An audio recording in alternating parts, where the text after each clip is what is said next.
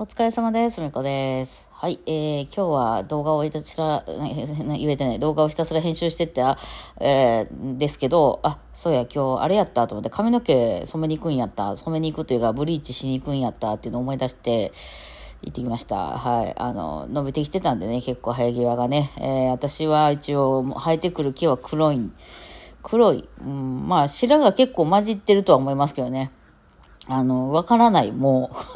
う。もはや、私の白髪はどの辺までなのかわからないですね。うん、あの、まあ、ずっと、ここのとこも何年間かずっとね、あの、白い、金髪の白っぽいやつっていうのをしてるんで、えー、これね、結構強いブリーチ剤入れてます。まあ、1回で大体最近になるんですけど、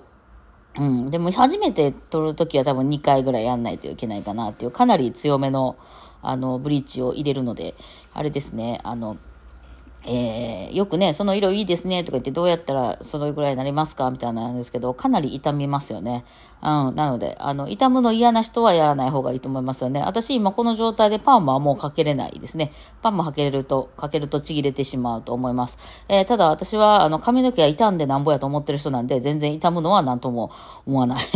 人なんで、あの、全然いいんですけどもね。はい、そんな感じで。まあちょっとあの、どんな感じだったかっていうのは、あの、インスタの方のね、あのストーリーに上げてますので、よかったら、えー、ね、覗きに行ってください。はい。っ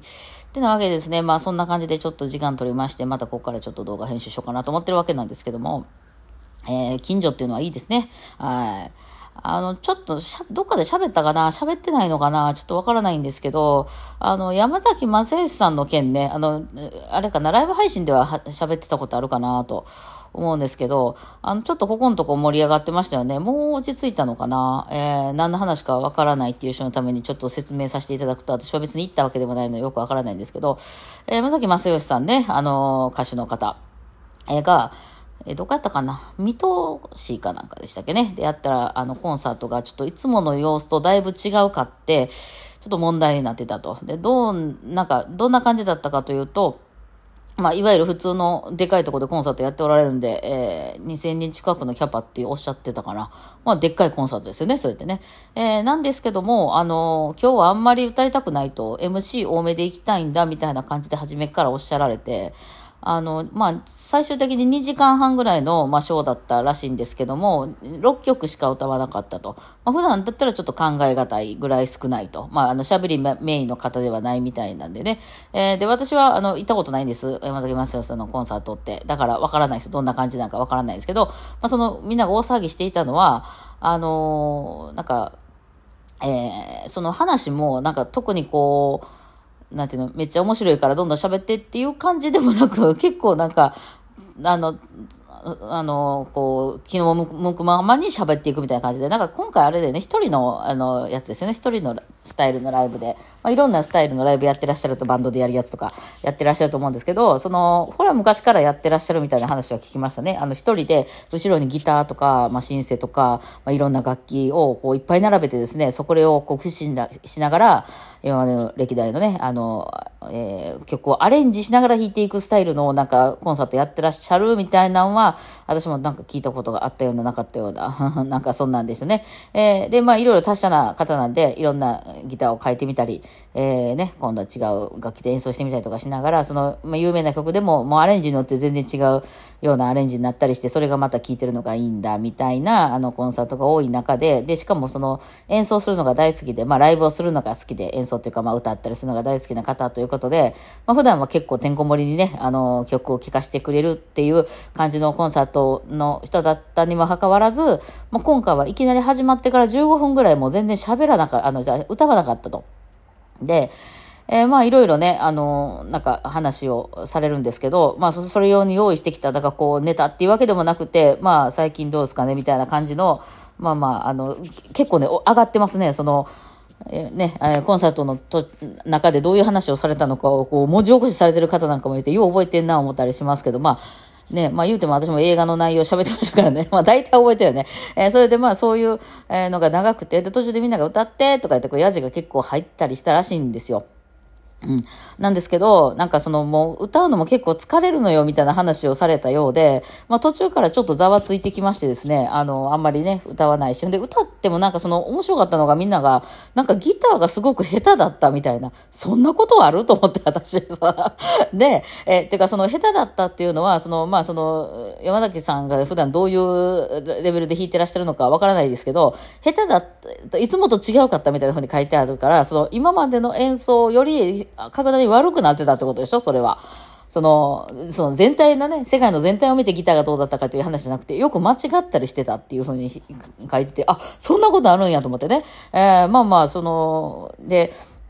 えー、その、で、ちょっとまあ途中でざわついてきて、あのー、もうこんなんだったら帰りますみたいな人まで出てきて、ちょっともう雰囲気が地獄だったみたいな書いてらっしゃる方もいらっしゃいましたね。結構その行ってきた、それで実際そのライブを見てきたっていう人がいろんなとこでね、SNS で上げたりしての、私もちょっと回ってみたんですけど、まあミュージシャン、一応ね、あの全然レベルは違いますけど、ミュージシャンなので、えー、どうなったんだろうななんて気にしたりするわけなんですけど、まあその話の中で、まあそのちょっと炎上しててね、えー、もう帰った人もいたらしいんです。で、結局払い戻しになったんですよね。あれ、払い戻しの希望の方に払い戻ししますということで、へえ、みたいな、そんなこともあるんやなと。えー、で、まあ、山崎正義さん自体は帰る人に対しては、あ、すいません、みたいな、じゃあ払い戻します、みたいな感じだったらしいんですけど、まあ、ちょっとその辺、その辺の雰囲気はちょっとどんな感じかね、えー、動画とか見たわけじゃないのでわからないですけどもね、はい。で、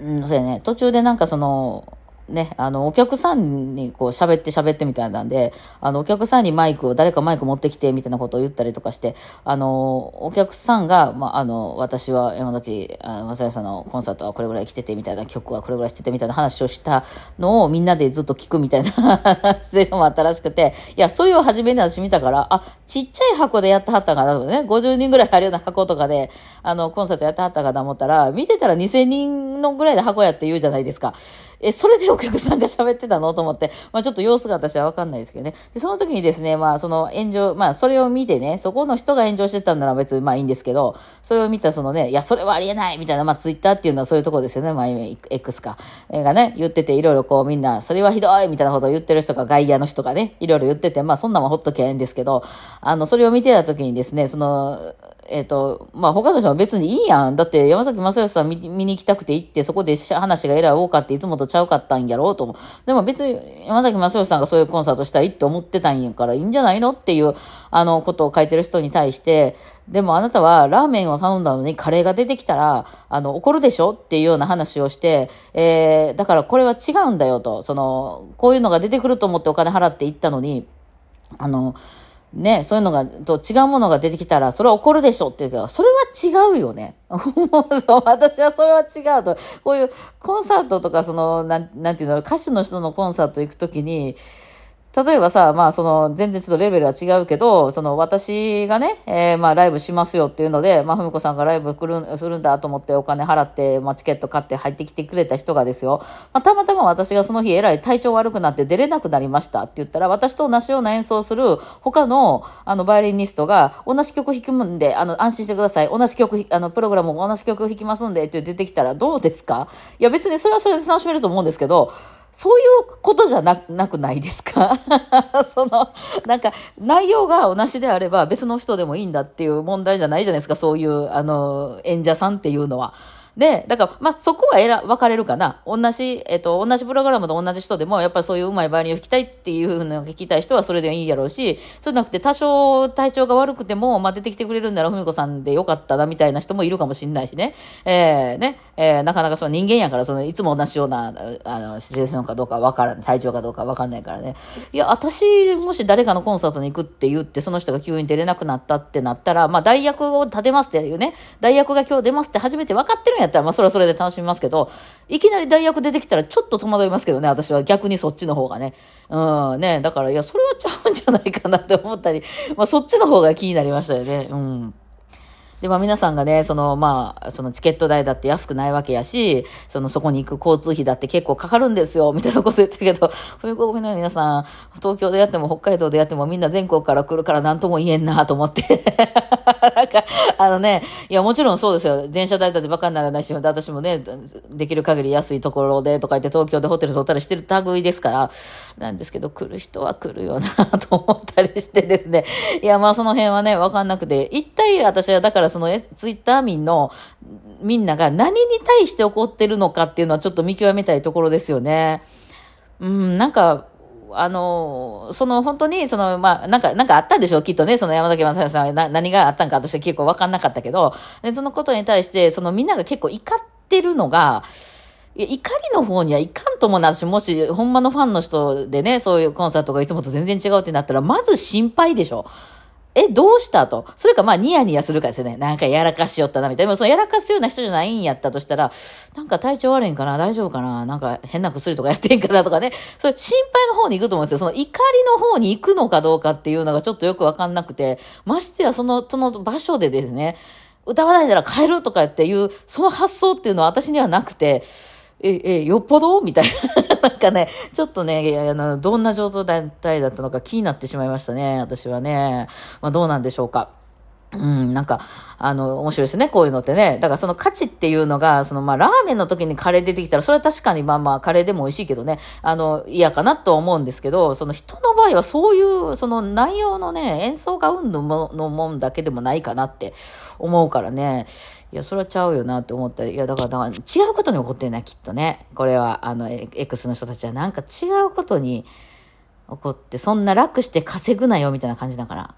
いや、わからん。何に起こってんのかわからん。なんかその、何に起こってんのか、ちょっと分析したい気持ちは出ますね。なんかに起こってんねんだって、こんだけみんなが怒ってんねんから。うん、ねだから、いや、人間のその心理っていうのはなかなかこう、面白いなと思って見てるんですけど、結局よくわからないですね。まあ、とりあえず今日はですね、髪の毛結構いい感じで真っ白になりましたんでね、よかったなと思っております。はい。というわけで、はい。えー、まあまあ今日はちょっとね、思いついたことつらつらと喋ってみました。ではでは今日こんな感じでお疲れ様でした。